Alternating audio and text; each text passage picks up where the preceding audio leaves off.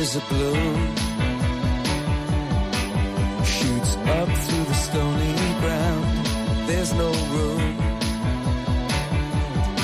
no space to rent in this town. You're out of luck. And the reason that you had to care, the traffic is stuck. And you're not moving anywhere. Comienza en Radio María Sexto Continente. Con el obispo de San Sebastián, Monseñor José Ignacio Munilla.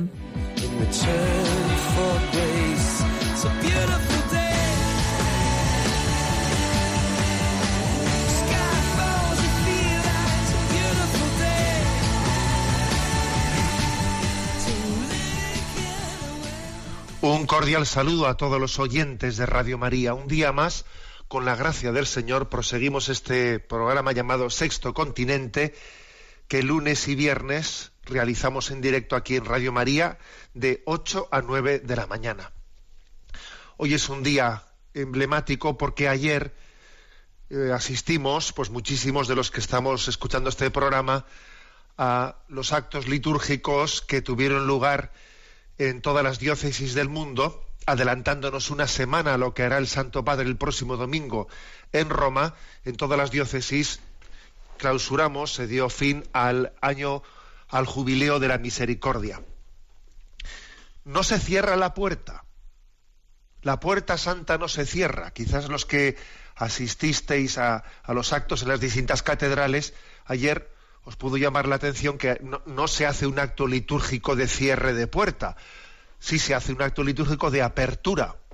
Cuando hace un año, pues eh, el Papa y en Roma y cada uno de los obispos empujábamos una puerta. Sin embargo, en la clausura del jubileo no se hace el signo de cerrar la puerta. No, más bien se hace una acción de gracias por este jubileo. ¿Por qué no se realiza el signo de cerrar la puerta?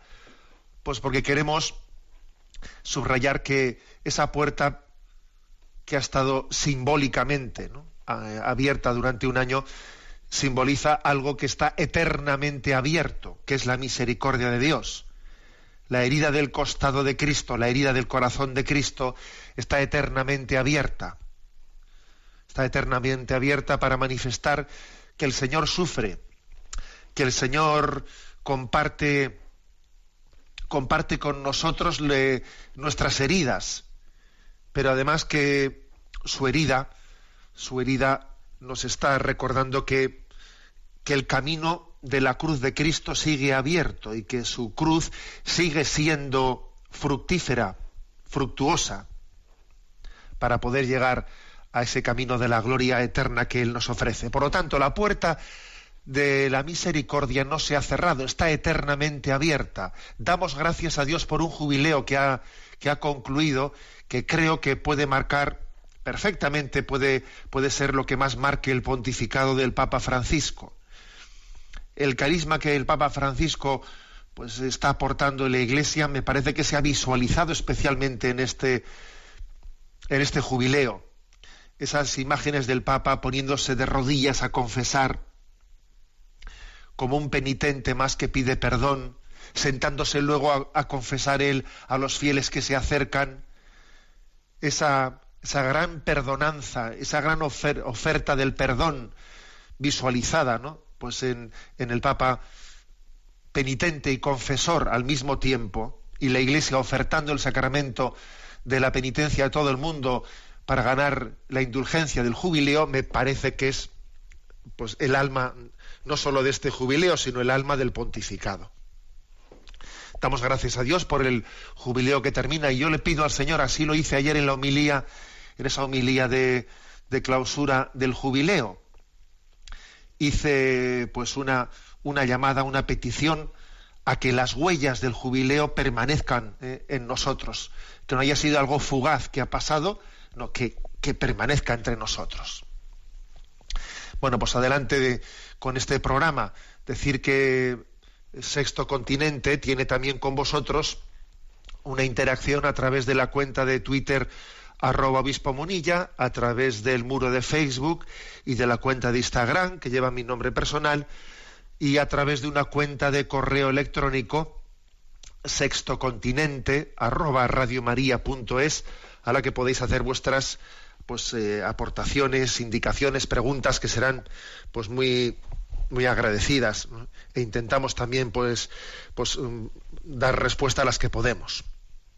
Bueno, ¿qué tema quiero quiero comentar hoy? Quiero eh, hacer referencia al tema de los sacrilegios y al tema de la reparación. ¿Cómo, cómo se me ha ocurrido hablar de ello? Bueno, pues porque creo que partimos de, dos hechos, uno muy, muy cercano eh, a la diócesis de San Sebastián, porque se ha producido un sacrilegio en nuestra diócesis muy recientemente, y vamos a tener una misa de reparación, y otro motivo también de hablar de este tema, es el hecho de que mm, sea, en esta semana también se ha producido una sentencia de, un juez de Pamplona absolviendo a, Abel Azcona, aquel eh, artista, ¿no? entre comillas, que hizo una pues una exposición sacrílega con hostias consagradas en una eh, pues en un en un aula de, Pamplona hace pues unos meses o un año si, si lo recordáis. Lo acontecido en San Sebastián, para quien no lo sepa, porque sé que Radio María ha dado noticia de ello, es que pues hace unos días en el cementerio de San Sebastián, en la capilla del cementerio de San Sebastián, por la noche, pues fue asaltada, fue robada la capilla y se arrancó de ella el sagrario eh, teniendo al Señor dentro de él, posteriormente, eh, unos días después, ha aparecido en un extremo del cementerio el sagrario reventado y también el copón eh, roto, pero las formas consagradas pues no, no han aparecido, ¿no? Y esa es una esa es escuetamente la, la, noticia. Hemos convocado en la diócesis para el próximo domingo, día 20, día de Cristo Rey, una, una misa de reparación, de desagravio que la haremos allí en el cementerio el próximo domingo a las diez y media de la mañana. Y con ese motivo, pues también yo he, escrito, no he dirigido unas palabras, primero a todos los adoradores, especialmente a, los mismos de la adoración perpetua, de la adoración nocturna, a las almas contemplativas, pero en el fondo a todo nuestro, a todo nuestro pueblo, a todos nuestros fieles, pues pidiéndoles que hagamos de esta de este agravio que hagamos un desagravio, que recibamos todos una llamada a la conversión, ¿eh? después de escuchar, después de, de, sufrir, porque obviamente pues, nos hemos llevado un disgusto muy grande, ¿no? Nuestro corazón ha sufrido, pero, pero no nos podemos quedar meramente con, ese, con esa lamentación, sino tenemos que descubrir detrás de, de toda profanación, tenemos que descubrir una llamada a la conversión. Porque sí, claro, es impresionante hacer la siguiente reflexión. Es que el mundo, es que en el mundo hay para todo, ¿no? Y uno se da cuenta que cuando el Señor tomó la decisión de quedarse entre nosotros eh, en las especies eucarísticas, de quedar reservado, ¿no? en, los, en los sagrarios, obviamente estaba corriendo un riesgo, un riesgo tremendo. Un riesgo tremendo de quedar en nuestras manos un riesgo para empezar de, quedar casi abandonado. ¿Cuántos sagrarios abandonados? ¿no? Precisamente la Iglesia acaba de canonizar a San Manuel González, pues aquel obispo que tuvo la sensibilidad de descubrir cuántos sagrarios estaban abandonados. El riesgo de, la indiferencia, de que pasemos delante de, de, una iglesia en la que está Jesús, Jesucristo presente, en el sagrario y pasamos delante de ellos sin darnos cuenta, ¿no? El riesgo de la, de la indiferencia, el riesgo de que comulgamos mal muchas veces o, podemos hacerlo sin las debidas disposiciones, ¿no? Existe, sí, el riesgo de, hacer comuniones sacrílegas, el riesgo de que, de que pueda haber pues, situaciones como esta a la que me he referido aquí eh, pues, en San Sebastián, en la que pueda haber profanaciones, vete tú a saber por parte de quién, con qué intenciones, si sectas satánicas o sencillamente con el deseo de, de, sacar esa, ese odio o rabia o que pueda haber en el interior de algunas personas o, sencillamente una especie de expresión del desequilibrio que pueden tener muchas personas en su corazón, porque no es cuestión de juzgar moralmente a nadie, ¿no? Sino, pero es obvio que el Señor, al tomar la decisión de quedarse entre nosotros, asumió un riesgo tremendo, ¿no? Que sin embargo él no se arrepiente de haberlo asumido, no se arrepiente. Una de las frases más arriesgadas que Jesús ha, afirmó en su Evangelio fue aquella de yo estaré con vosotros todos los días hasta el fin del mundo. Vaya peligro que asumió Jesús con esa, con esa decisión, pero él no se arrepiente. Lo, importante es que aprovechemos pues, eh, pues una profanación, un sacrilegio, que lo recibamos como una llamada a la conversión que esta ofensa sea ocasión para suscitar y manifestar nuestro amor hacia Él. Al mismo tiempo ha ocurrido, pues que, pues recientemente, creo que ha sido hace dos días o tres días, ¿no? Pues eh, después de que aquella se, había producido, pues aquella exposición blasfema, pues en una sala de cultura eh, en Pamplona, realizada pues por un, artista entre comillas llamado Abel Azcona en el que en la que él después de haber tal y como después mostró por algunas fotografías después de haber haber haberse apropiado ¿no? de, distintas formas de distintas hostias consagradas acudiendo a las iglesias haciendo como si comulgaba pero sustrayendo ¿eh? quedándose o metiéndose al bolsillo esas hostias consagradas que, no estaba comulgando, sino que estaba eh, robando, pues con, con, un, eh, con un número grande de hostias consagradas, había hecho una exposición, una exposición en, eh, en la que había formado la, la, letra pederastia en el suelo con las formas, ¿no? diciendo que con ello quería hacer una denuncia, una denuncia a los casos de pederastia que habían ocurrido en la Iglesia Católica.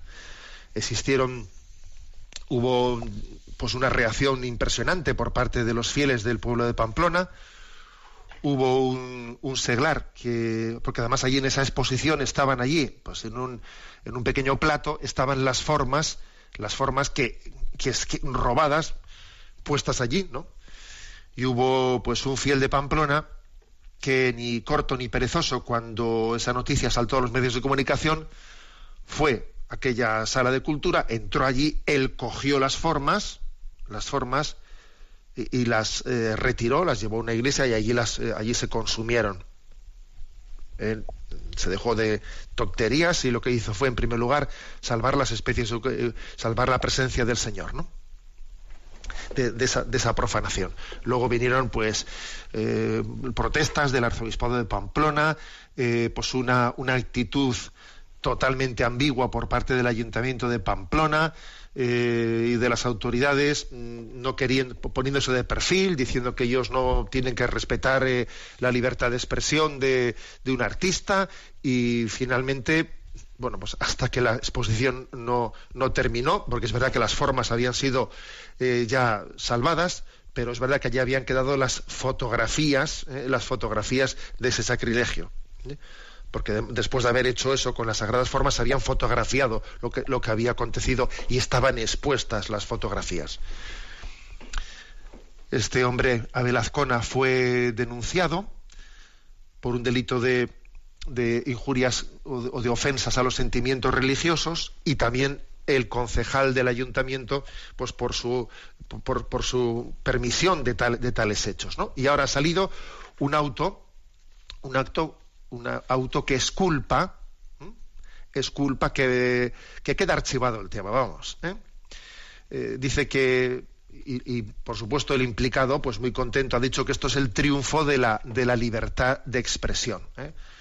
Voy a leer brevemente la crónica que se, lee en la prensa del archivo de esta causa. ¿no? Dice, el titular del juzgado de instrucción número 2 de Pamplona ha archivado la causa abierta contra el artista navarro Abel Azcona por su exposición Desenterrados, inaugurada en noviembre de 2015 en Pamplona, y en la que formó la palabra pederastia con hostias supuestamente consagradas. En la resolución también acuerda inadmitir la querella interpuesta por la Asociación de Abogados Cristianos contra la concejala pamplonesa Maider Beloki. En el auto, que la Asociación de Abogados Cristianos anunció ayer mismo que recurrirá, el magistrado descarta la existencia de delitos contra los sentimientos religiosos. Para el juez resulta acreditado que el investigado aplicó a dichas formas un uso profano pero ello no es suficiente para apreciar la existencia de delito, ya que dicha conducta no se realizó en un lugar destinado al culto, como un templo, ni una iglesia, ni una ceremonia religiosa. Abel Azcona celebró ayer el triunfo de la libertad de expresión y se mostró muy gratamente sorprendido por el auto, que dijo es totalmente libre y progresista. O sea, hasta él mismo se ha sorprendido de este auto. ¿eh?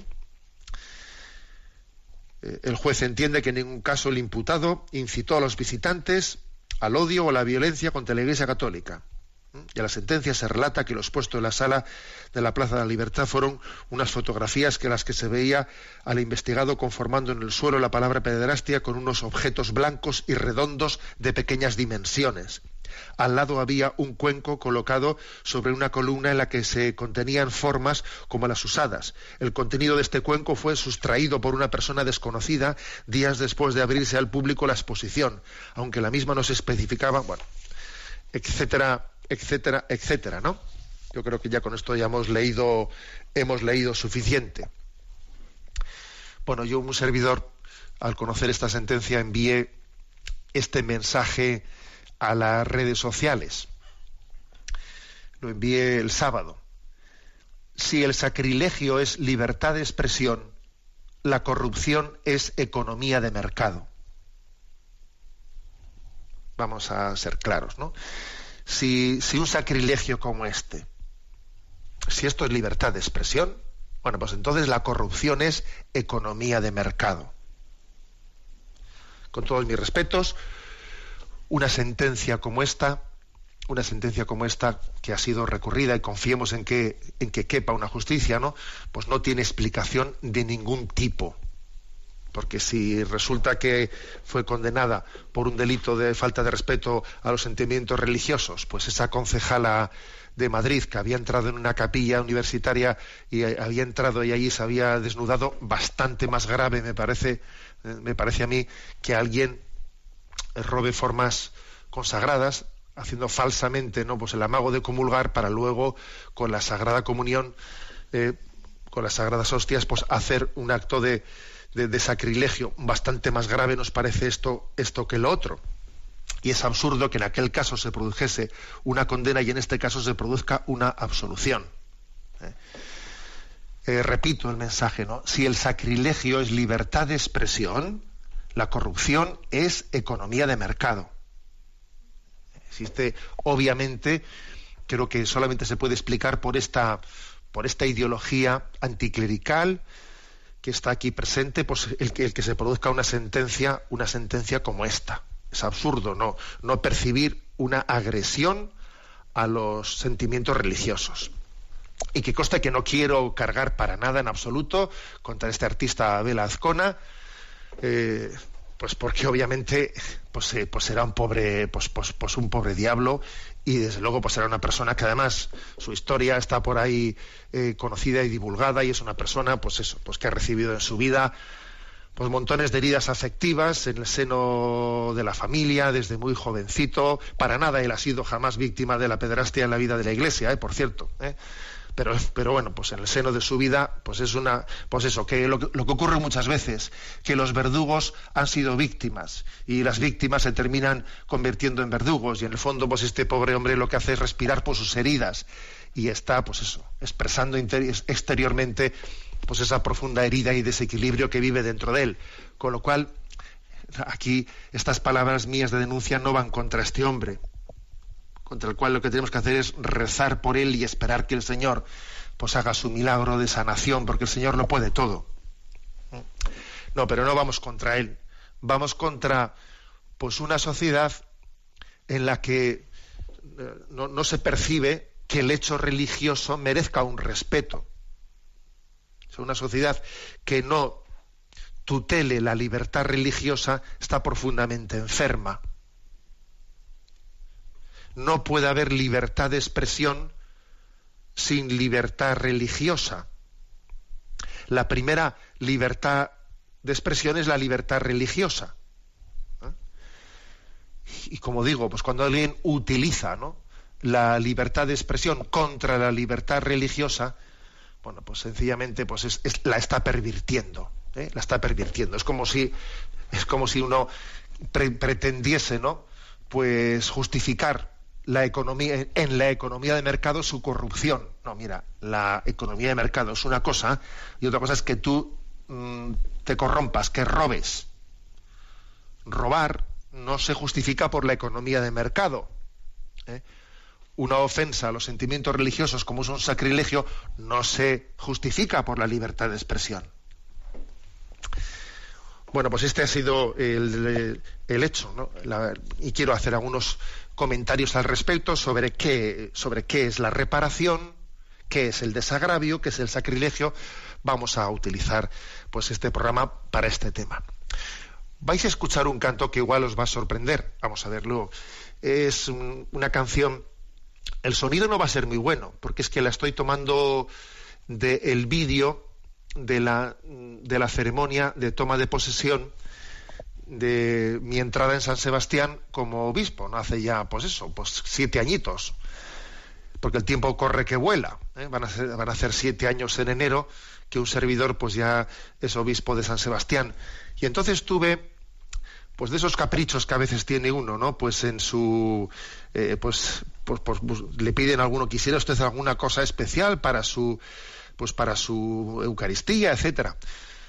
Y entonces se me ocurrió pedir para aquella misa de toma de posesión como obispo de San Sebastián que una joven que yo conocía de Talavera de la Reina, Alba García, pues pudiese interpretar en el silencio de la poscomunión un canto que se llama Mi Jesús, mi amado.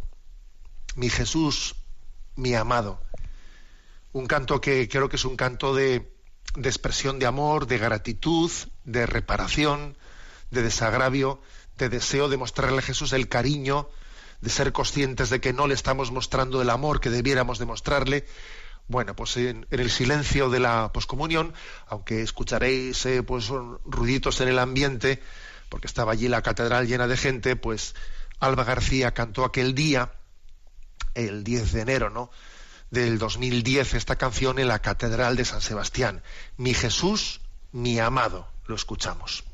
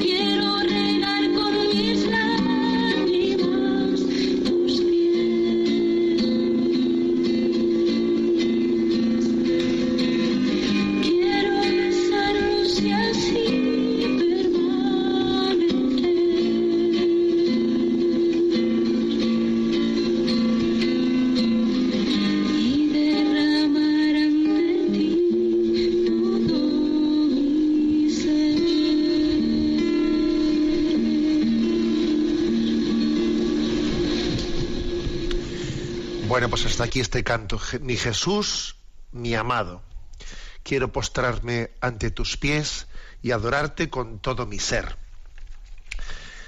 Estamos dedicando este programa al tema de, la, de, los, de las profanaciones, de los sacrilegios y de cuál debe de ser nuestra respuesta de amor. La respuesta de la reparación. ¿Qué es la reparación? La reparación es el plus del bien. ¿eh? Bueno, en el año 2007, eh, el Comité Ejecutivo de la Conferencia Episcopal Española hizo pública una nota con respecto a algunas profanaciones que habían acontecido que nos puede servir un poco para hacer catequesis ¿eh? sobre qué es la reparación. La nota es muy breve, la voy a leer. En los últimos días se han hecho notorias diversas actuaciones eh, de particulares, incluso de instituciones públicas, que no pueden ser valoradas más que como ofensas objetivas a los católicos, puesto que denigran las imágenes más representativas de la fe de la Iglesia, cuáles son las del propio Jesucristo, la Virgen María, los santos. Creemos que ofenden también la sensibilidad de cualquier persona de recta conciencia. Pensamos, por ejemplo, en los carteles y los anuncios televisivos de la película titulada Teresa, el cuerpo de Cristo y sobre todo en el caso, en cierto sentido aún más grave, de los catálogos de una exposición fotográfica publicados por la Consejería de, la, de Cultura de la, de, de la Junta de Extremadura, con prólogo de su responsable. Las imágenes reproducidas por esos medios son crudas, lamentablemente blasfemas. La Constitución española reconoce y protege el derecho de libertad religiosa de las personas y de las instituciones. Las leyes, incluso las penales, tutelan ese derecho fundamental que es vulnerado con actuaciones como las mencionadas. Con toda firmeza exigimos el respeto de la fe católica, de sus imágenes y de sus signos. No podemos pasar por alto ni dar la sensación de que toleramos tales lesiones de los derechos de los católicos y de la Iglesia. Es necesario que se pidan las responsabilidades correspondientes por las vías pacíficas y legales previstas en el ordenamiento de nuestro Estado democrático y de derecho. Sin justicia no es posible la convivencia en libertad. Ni siquiera sería posible el perdón, que no negaremos nunca a quienes nos ofenden. Con esta ocasión invitamos a los católicos a elevar al cielo oraciones de gratitud y de alabanza, porque la misericordia y la bondad de Dios son infinitas que la gratitud y la alabanza sean más fuertes que sus contrarios. Bueno, esta nota se comenta por sí sola, ¿no? Pero vamos, una palabrita. ¿eh? Digamos que si, si no dijésemos nada, ¿no? Ante los sacrilegios, ¿no estaríamos dejando de testimoniar nuestro amor a Jesucristo y a la Virgen María, nuestra Madre? Por lo tanto, ¿no? Estos acontecimientos son ocasión propicia para redescubrir una, pues, un aspecto importante de nuestra fe, que es la reparación, que es uno de los tesoros de espiritualidad que hemos ido dejando en el olvido muchas veces, ¿no? Eh, Benedicto XVI, respondiendo a las preguntas ¿no? de, de, unos sacerdotes en un encuentro veraniego con ellos, hizo unas interesantes reflexiones sobre el tema de la reparación. Dijo él que en el lenguaje religioso reparar significa recompensar con mayor amor el desamor o el agravio del pecado. Significa restaurar lo que fue injustamente tomado y compensar con generosidad por el egoísmo que causó la injuria. No olvidemos nunca que Jesucristo fue el gran reparador del Padre. ¿Eh? En efecto, la pasión y la crucifixión son una expresión del amor de Cristo al Padre en reparación por nuestra falta de amor. Pues bien, ¿no? Con una terminología muy novedosa, el Papa se explicaba ¿no? en esa tertulia con los sacerdotes con las siguientes palabras. Contra ese gran peso del mal que existe en el mundo y que abate al mundo, el Señor pone otro peso más grande, el del amor infinito que entra en este mundo. Este es el punto importante. Dios es siempre el bien absoluto, dice nuestro Papa emérito. Pero este bien absoluto entra precisamente en el juego de la historia. Cristo se hace presente aquí y sufre a fondo el mal, creando así un contrapeso de valor absoluto. El plus del mal es superado por el plus inmenso del bien, cierro comillas. Esto dice, ¿no? Nuestro Papa emérito, explicando qué es la reparación. Dice, mira, a veces el mal, eh, pues todavía se recrudece de una manera como que tiene como la desvergüenza, el mal, el mal tiene la desvergüenza de, de mostrarse, de mostrarse sin recato alguno, ¿no? En un, en un, en un agravio, en un sacrilegio, en una blasfemia. Bueno, pues el plus del mal es superado por el plus inmenso del bien, que es la reparación. En la providencia de Dios, ¿no? Pues Dios cómo permite, eh, cómo permite las profanaciones. Pues mira, pues las permite para que seamos capaces de del plus del mal eh, tomar ocasión para manifestar el plus del bien. ¿eh? Ciertamente el Papa reconocía que no hemos encontrado todavía el lenguaje suficientemente preciso para expresar este misterio, ¿no? Pero es un hecho que Dios mismo se ha introducido en nuestra historia pecadora para crear no solo un equilibrio frente al mal, sino para establecer un plus de amor. Un plus de amor que es más fuerte que la abundancia del mal existente, porque el, el bien tiene la última palabra sobre el mal la bondad y la misericordia de Dios se muestran no solo en que Él haya reparado nuestro pecado, sino en que nos invita a cada uno de nosotros a participar también de su acción reparadora. Ciertamente nosotros no podemos añadir nada al amor de Dios, pero precisamente la generosidad del Señor consiste en hacer que nuestras palabras y nuestras obras puedan tener pleno valor de reparación, en la medida en que el Señor quiere asociarnos a ese gran plus de amor suyo. Será, será la gran alegría de experimentar que el amor del Señor nos toma en serio. Bueno, esto es un misterio, ¿no? Uno dirá, esto no es demasiado místico esto. El caso es que el amor va por delante, ¿no? De nuestra comprensión racional. ¿Eh? Dame a alguien que ame y entenderá la mística de la reparación. Verónica, y, Magdalena no sabían mucho de teología, ¿eh? pero ciertamente son una clara expresión del amor reparador. Dice el refrán, ¿no? que es mejor encender una luz que maldecir las tinieblas. Y la conclusión es muy clara. Aquí no vamos a, eh, pues, a cargar contra ningún blasfemo, no, ni contra ningún sacrílego. Lo que vamos a hacer es rezar por ellos. Nosotros no maldecimos las tinieblas, sino que encendemos la luz de la reparación y del acto de amor y le decimos al Señor misericordia, misericordia para, para quienes lo han hecho, misericordia para quienes en el fondo eh, infligieron un mal en esas personas y han quedado heridas y, proceden de esta manera. Misericordia hacia nosotros, misericordia hacia unas autoridades que no son capaces de preservar el bien común y el, y el respeto de la libertad religiosa. Misericordia hacia un mundo que se seculariza y no entiende y no entiende lo que supone que Dios quede en nuestras manos y no, y no tengamos y no tenga el respeto debido. Misericordia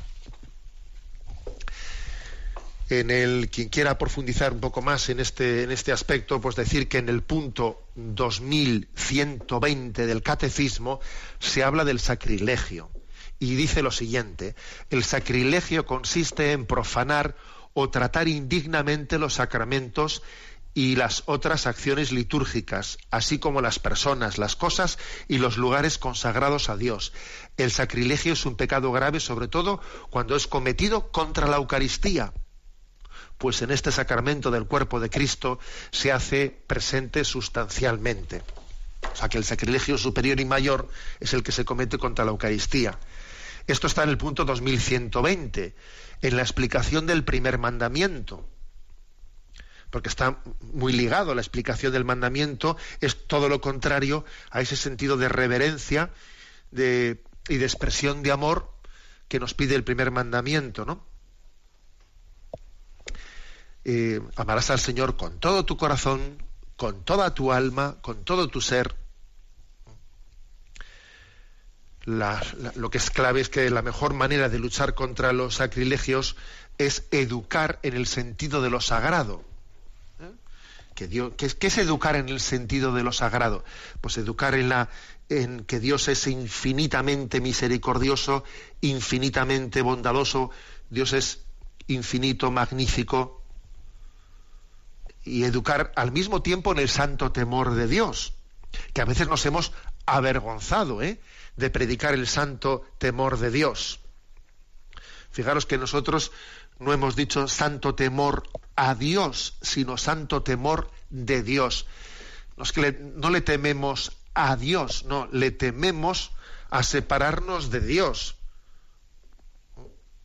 El hombre está llamado a ser amigo íntimo de Dios, ¿no? Pero al mismo tiempo se, tiene que dar cuenta de que eso es algo absolutamente inmerecido, ¿no? Algo inmerecido.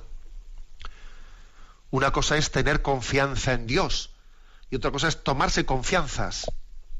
Que esa distinción creo que es bastante obvia, ¿no? Tenemos que tener una infinita confianza en Dios sin que eso nos lleve a faltas de respeto. No te tomes falsas confianzas. ¿Eh? O sea, tú sábete que esa, esa, confianza, esa intimidad que te ofrece a Dios, que te ofrece Dios es totalmente inmerecida, que es un regalo inmerecido y que tienes que acercarte a ella pues con toda unción y reverencia y respeto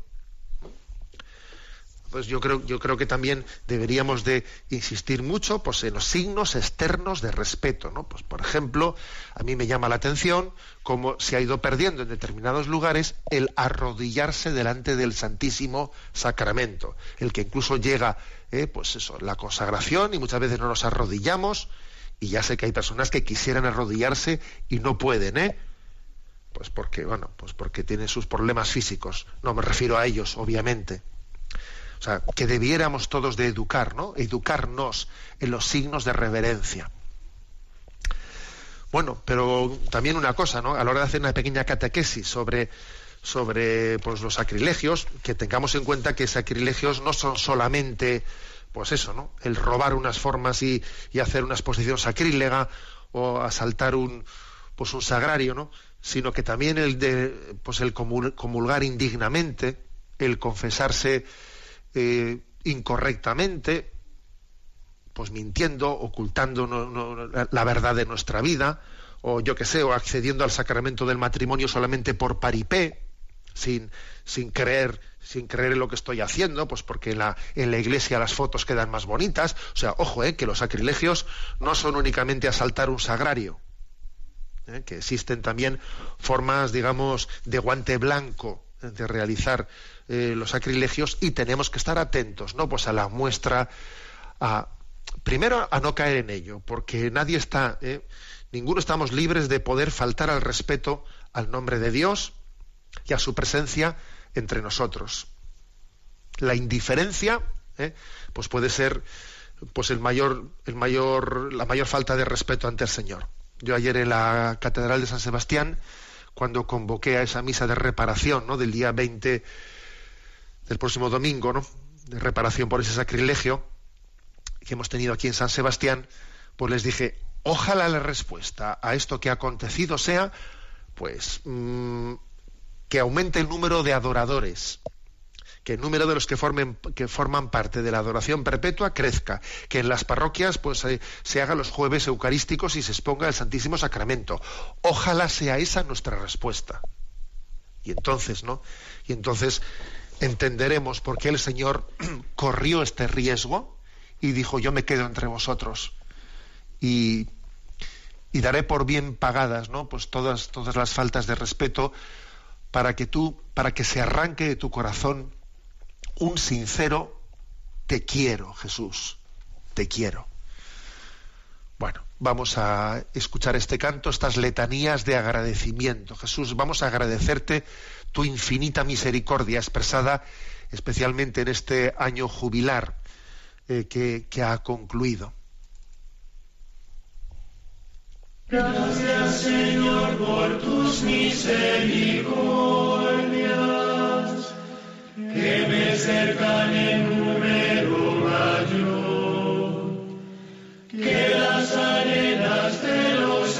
los mares y que los rayos de la luz del sol, porque yo no existía y me creaste, porque me amaste sin amarte yo, porque antes de nada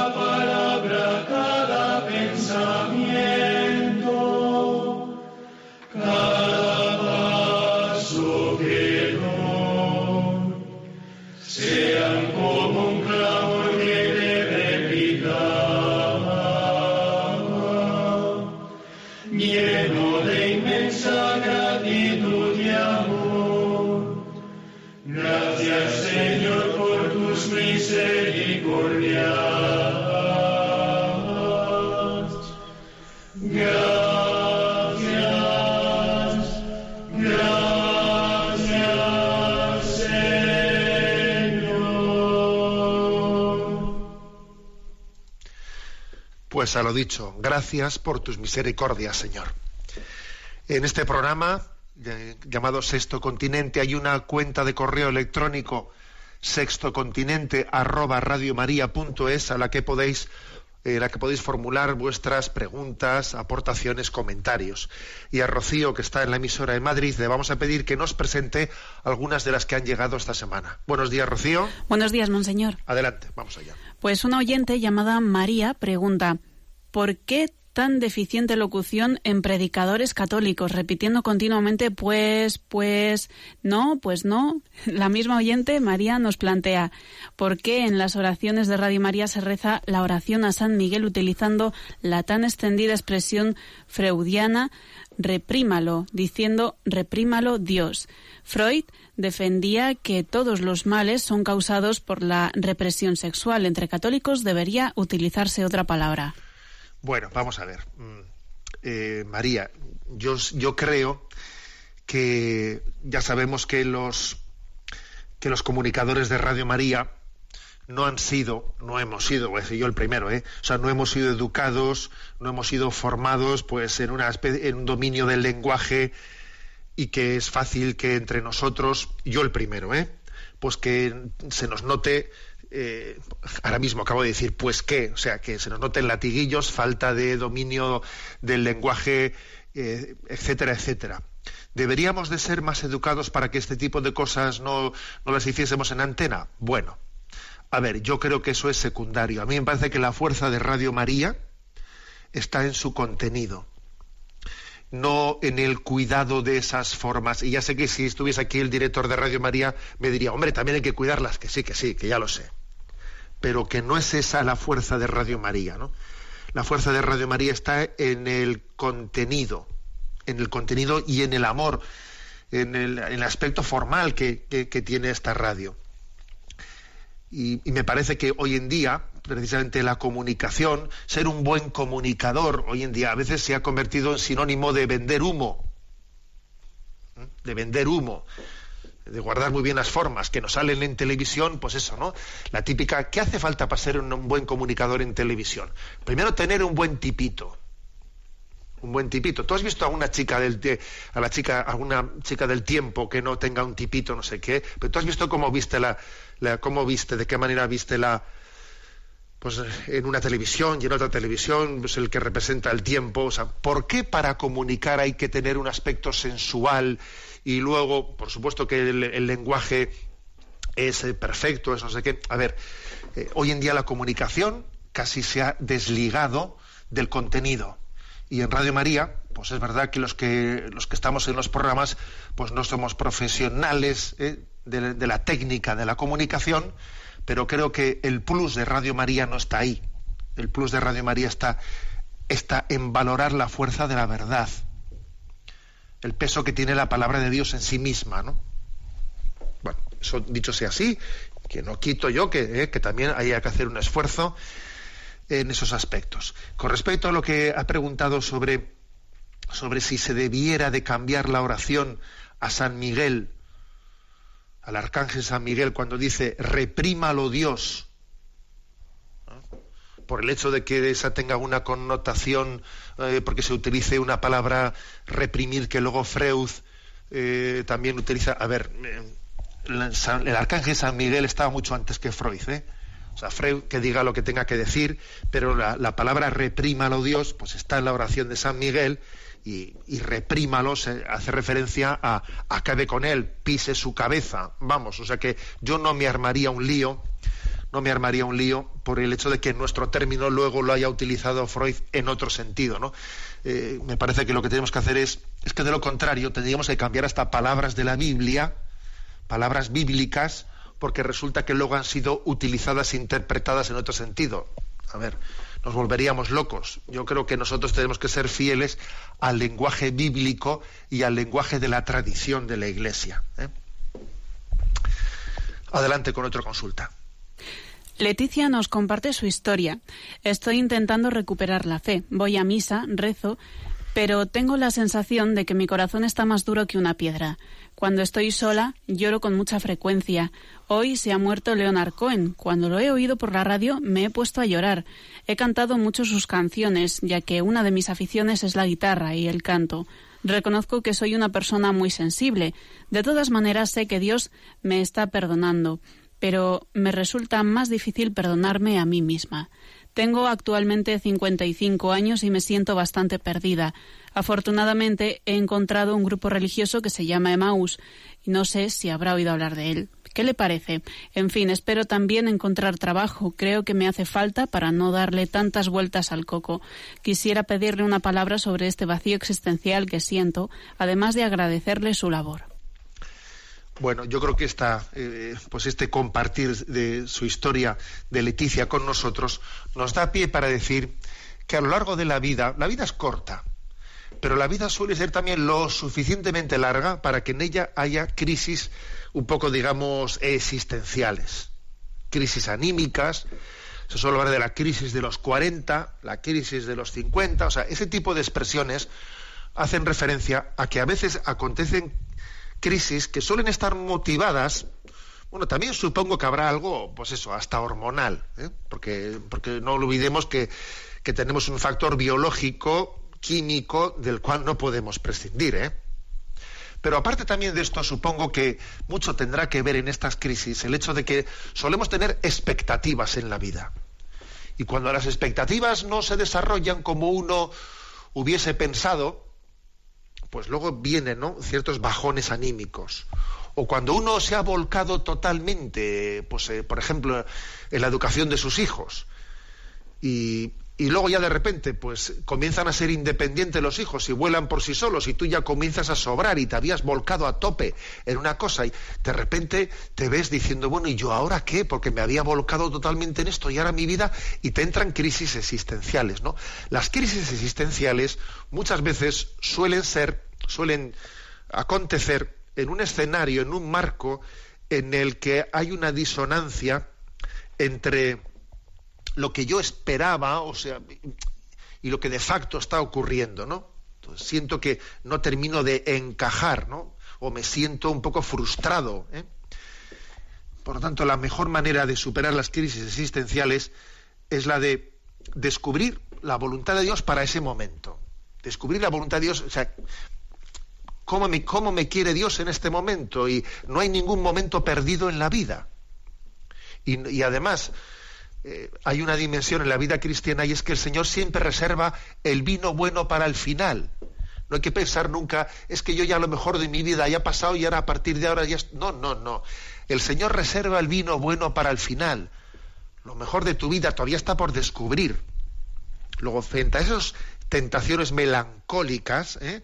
Así hay que reaccionar haciendo un acto de fe en que el Señor tiene con nosotros una historia de amor que yo iré descubriendo, pero increscendo. Increscendo. Creo que esa es la, y creo que es muy importante para poder hacer frente a estas crisis así melancólico existenciales, pues el salir de la soledad, ¿no? Y nos cuenta Leticia pues que se ha descubierto el grupo Emaús, que por supuesto que es un grupo magnífico. o sea, eso es, porque en esas crisis melancólicas es muy típico el que alguien se encierre en sí mismo. Y el celo apostólico, el celo apostólico es muy sanador de, de esa especie de bucle melancólico eh, que a veces se produce en nuestra vida, de estarnos mirando el ombligo. Luego, frente a las eh, tentaciones melancólicas, pues celo apostólico, olvido de nosotros mismos, entrega a los verdaderamente necesitados, ¿no? Porque en el fondo algo de narcisismo también existe. Existe un narcisismo melancólico eh, frente al que, al que el Señor nos pide olvido de nosotros mismos y entrega generosa. Bueno, ánimo, Leticia. ¿eh? Y tenemos el tiempo cumplido. Me despido con la bendición de Dios Todopoderoso, Padre, Hijo y Espíritu Santo. Alabado sea Jesucristo.